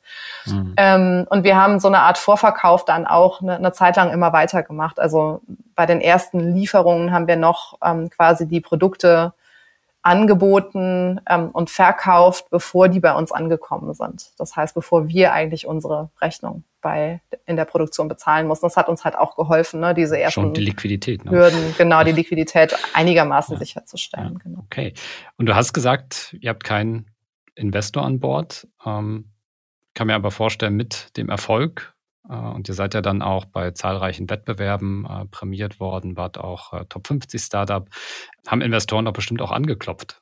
Ja, wobei jetzt auch nicht, also nicht in der rasenden Menge. Also okay. irgendwie muss ich rumgesprochen haben, dass wir da nicht so offen sind für, oder vielleicht habe ich es auch oft genug irgendwo erzählt. okay, warum bist du denn nicht so offen äh, für genau. das Geld anderer Leute? Ja, also tatsächlich, und das jetzt eher im Nachhinein, ne? also am Anfang dachte ich auch, weil ich auch also viel jetzt mit anderen Gründern, Gründerinnen irgendwie im Austausch war, dachte ich, dass das ist normal. Ne? So, so macht man das halt. Oder auch so, was man oft so in, in, in der Gründerszene ähm, Medien liest, ist halt irgendwie, das Startup hat so und so viel Geld eingenommen, das mhm. Startup hat äh, ne, dies. Ja. So, das heißt so ein bisschen, dieses, du nimmst Geld irgendwie auf, und eigentlich bist du dann mega cool, wenn du einen großen Exit machst. So, das war schon so ein bisschen so wie so ein Blueprint irgendwie für, ach so, das ist Unternehmertum. Und wir haben dann irgendwie sehr schnell, also einmal gemerkt, dass so ein, so ein Exit gar nicht so irgendwie, also je realistischer ein Exit geworden ist, desto verrückter hat sich das irgendwie angefühlt. So mhm. und, und, ne, also einfach auch diese Aufgabe zu haben, ähm, so ein Unternehmen auch mitgestalten zu dürfen. So, das ist halt einfach, also ich finde, das ist das Geschenk, nicht, nicht die Kohle, die man irgendwie damit jetzt äh, verdienen könnte. Ähm, und gleichzeitig, also ist mir einfach klar geworden, dass diese Menschen ja dann unglaublich viel mitreden. So und also das auch dann eben im Gespräch mit Gründern, Gründerinnen, bei denen Investoren mit dabei sind. Also wie viel Druck das und unter anderem, ne, also jetzt auch nicht bei allen, ich glaube, da gibt es auch, auch, große Unterschiede, aber bei vielen ähm, einfach einen wahnsinnigen Druck erzeugt auf einmal und wirklich der komplette Fokus geht auf, auf Profit und auf Wachstum. Mhm. Und deswegen bin ich da heute sehr, sehr froh, dass wir da nicht in diese Falle getappt sind, obwohl ne, da auch schon mal Gespräche gelaufen sind am Anfang, ähm, weil ich eben dachte, so macht man es halt. Ähm, ja. Und ist auch ganz nett, wenn irgendwie jemand uns so ein bisschen die Last von den Schultern nimmt. Aber einfach ähm, ne, zu merken, also wir haben so viele Entscheidungen getroffen, die so eindeutig gegen äh, Profit oder gegen schnelleres Wachstum waren, ähm, die aber einfach sinnvoll waren für uns und für, für diese Reise und für, für, un, also für unsere Interpretation von, wie wollen wir eigentlich wirtschaften. Da hätte es unglaubliche Konflikte gegeben. Also ich glaube, da wären wir auf, auf keiner Seite glücklich geworden mit einem Investment. Gut, und wenn ihr es nicht gebraucht habt, umso besser, ne? Passt ja dann. Äh, also, dass ihr euch dann im Prinzip weiter aus dem oder ausschließlich aus dem Cashflow finanziert habt, äh, Vorfinanzierung und dann kontinuierlich und nachhaltig das Unternehmen aufgebaut habt. Kommen wir zum letzten Punkt, Persönliches. Mhm. Du hattest das äh, am Anfang, oder ich hatte es ja eigentlich auch schon gesagt, du hast es dann auch äh, nochmal eingeschoben. Ähm, ihr habt als Paar gegründet, seid auch weiterhin als Paar im Management. Vorteil, Nachteil, wie geht ihr damit um? Genau, also der ganz große Vorteil, ähm, mit dem Partner zu gründen, war für mich, ähm, dass wir uns in den ganz grundlegenden Dingen absolut einig waren. Also wir hatten die gleichen Werte, wir hatten die gleiche Vorstellung davon, wo es hingehen soll mit dem Unternehmen oder was wir davon erwarten.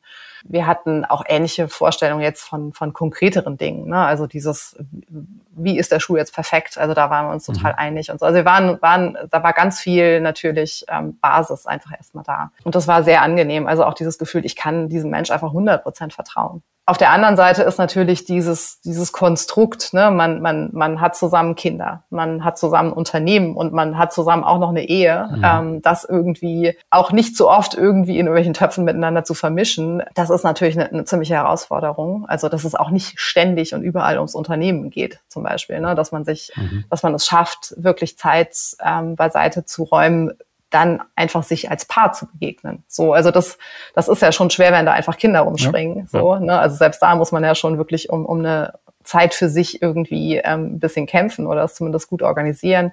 Und das ist mit einem gemeinsamen Unternehmen dann fast noch mal schwerer. Und da ist es dann natürlich eine größere Herausforderung, glaube ich, dass man sich so gut kennt, weil auch einfach ne, andere Grenzen da sind oder nicht da sind, die jetzt so in einem kollegialen Miteinander, beruflichen, professionellen Miteinander einfach sehr, sehr klar gewahrt werden. So, also ich glaube, da muss man sehr vorsichtig sein, dass man jetzt nicht, da man einen Konflikt, den man jetzt vielleicht gerade als Paar hat, irgendwie in, in die Arbeitswelt schleppt oder andersherum. Mhm. Also was, was für uns sehr, sehr gut funktioniert, ist einfach zu erkennen, ne, so wir können in bestimmten Momenten sehr gut zusammenarbeiten ähm, und in anderen, äh, also ne, es geht gut, wenn wir uns Zeit dafür nehmen, so wie man das eigentlich mit jedem Kollegen, jeder Kollegin auch macht. So, da ruft man sich ja auch nicht irgendwie zwischendurch irgendwas Wichtiges äh, zu, während die andere Person eigentlich was anderes macht, sondern da nimmt man sich Zeit füreinander. Also wirklich dann zu sagen, okay, wir haben zum Beispiel morgens, ähm, wenn wir es schaffen, gehen wir mit den Hunden zusammen spazieren und da haben wir dann, ne, und dann kann man vorher eben auch klar machen, so heute wollen wir über das Unternehmen sprechen, wir wollen nicht über das Unternehmen sprechen, aber wir haben einfach, wir wissen, wir haben Zeit, wir werden nicht gestört, wir haben die Telefone nicht, nicht dabei ähm, und wir können uns bewegen. Also man ist dann auch schon im Wald, ist man ja eh irgendwie entspannter. So, also das ist eine super Umgebung für uns, ähm, mhm. um miteinander auch zu arbeiten, aber vor allen Dingen auch ins Gespräch zu kommen. Ähm, und was gar nicht funktioniert, ist ne, irgendwie das so zwischen Tür und Angel. Also der eine kocht gerade und, und irgendwo springt ein Hund rum oder ein Kind braucht gerade Hilfe bei Hausaufgaben und versucht irgendwie jetzt ein wichtiges strategisches Thema irgendwie so am Küchentisch äh, mhm.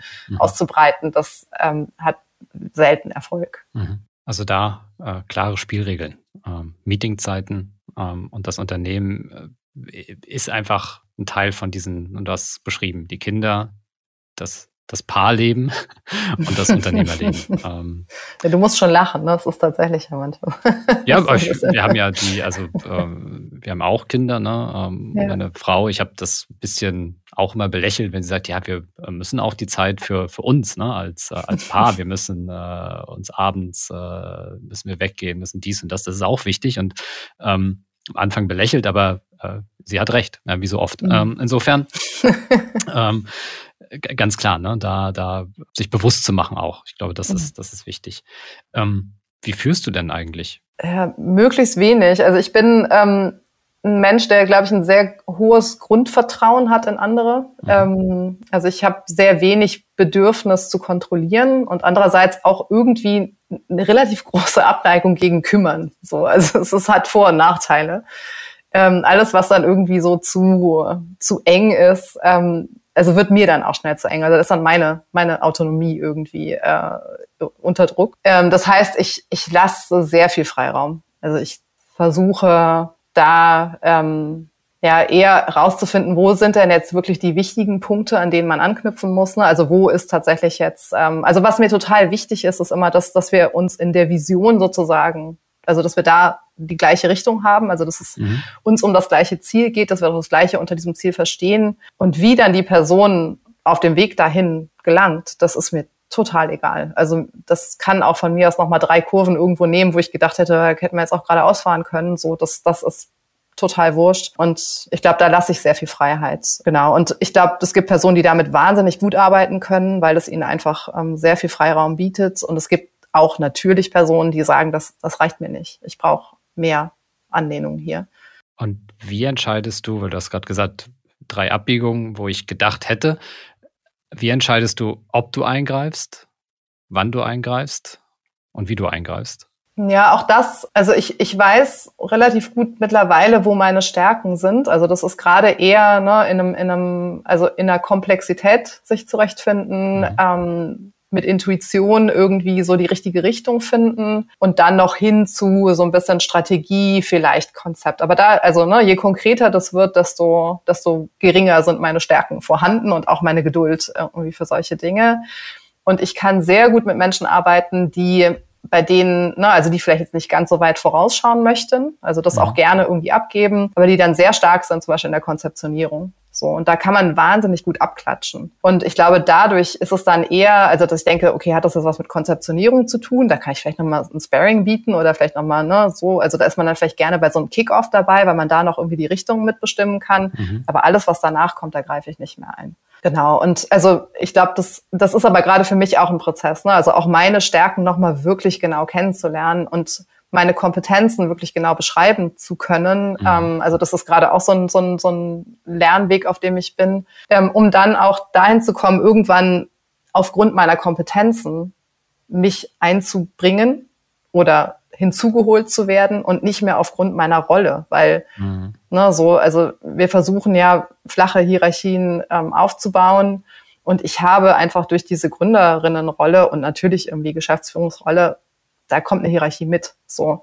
Und das ist ganz übel, wenn, ne, wenn dann irgendwie äh, was von mir oder, oder eine Idee von mir oder, oder ein Kommentar oder so, wenn das auf einmal dann Gewicht bekommt, weil bloß weil ich dann, weil da eine Rolle dran ist, selbst ja. wenn es gar nicht ja. meine Kompetenz ist. Und das ist, das ist ein Lernprozess, ne, das genau auszutarieren und auch auszufinden, wann ist das wirklich wertvoll? So, und wann möchte man dann vielleicht auch das, ne, dass das Platz findet, so. Mhm. Und wann ist das einfach nicht mehr mein Kompetenzbereich und dann kann ich mich auch sehr gelassen zurückziehen und denken, ja. ihr macht das bestimmt cool.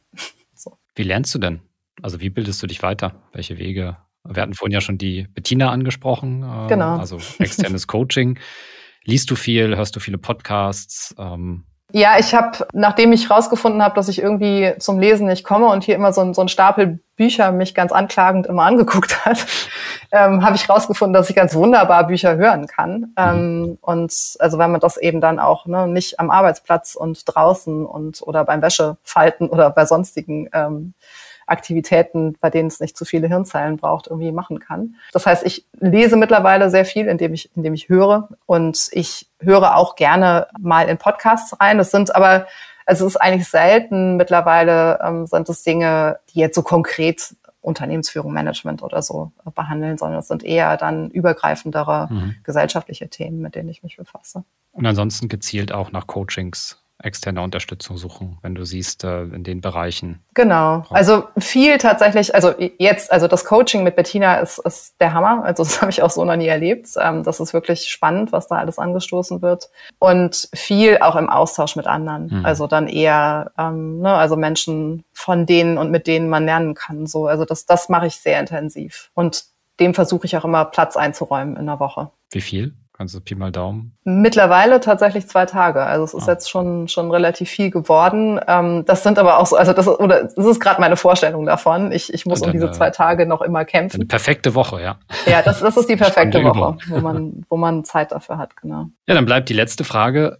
Ausgleich. Ja. Falls du ihn brauchst. Ähm, musst du einen Ausgleich suchen? Bist du ausgeglichen, weil alles schon entsprechend läuft, die perfekte Woche klappt, äh, reibungslos? Ähm, oder wie lädst du wieder auf? Ja, also definitiv brauche ich Ausgleich. Ähm, ich mache Sport morgens, also versuche das eigentlich fast jeden Morgen, es sei denn, ich muss irgendwie, ich bin auf Reisen und unterwegs. Dann mache ich morgens zumindest mal 20 Minuten, eine halbe Stunde Sport. Versuche viel draußen zu sein. Also ich bin sehr, sehr gerne in der Natur. Wir sind ja hier auch auf dem Land. Das heißt, es ist relativ einfach, ähm, auch mal schnell zum Beispiel an den See zu fahren. Oder also wir haben auch Tiere, um die man sich dann kümmern muss. Und mhm. wir haben Ponys in einem Naturschutzgebiet, äh, die das da beweiden. Das ist so mein mein heiliger Ort. Also da komme ich auch sofort zur Ruhe. Lesen tatsächlich finde ich, finde ich auch als Ausgleich, also sich na, einfach mit, mit anderen Themen zu beschäftigen. Ähm, ich habe auch Ausgleich innerhalb der Arbeit. Also ich, ich habe sehr gerne, ähm, also ich knüpfe sehr gern Kontakte und verbinde das dann auch ne, wenn es hier und da möglich ist, auch mit so kurzen Reisen, also dass man mal zwei Tage einfach unterwegs ist ähm, und nochmal eine mhm. andere Stadt sieht oder ein anderes Land. Ich bin sehr gerne mit dem Zug unterwegs, also ich bin, äh, kann da auch ganz gut entspannen in der Bahn. Und ja, dann irgendwie Menschen zu treffen und neue Orte zu sehen, auf neue Gedanken zu kommen, so das, das ist dann ein Ausgleich sogar innerhalb der Arbeit. Was ich ganz anstrengend finde, sind virtuelle Meetings und davon haben wir natürlich wahnsinnig viele. Und mit, mit der ständigen Bemühung, sie zu reduzieren. Und das klappt jetzt hoffentlich mhm. auch. Ähm, und das ist so, also das ist so ein ganz wichtiger Teil der Arbeit und gleichzeitig etwas, was mich wahnsinnig schlaucht, so, wo ich auch immer noch nicht verstanden habe, warum das so anstrengend ist. Ne? Also so ein Tag mit Meetings von neun bis, bis fünf äh, virtuell, also danach bin ich durch, komplett.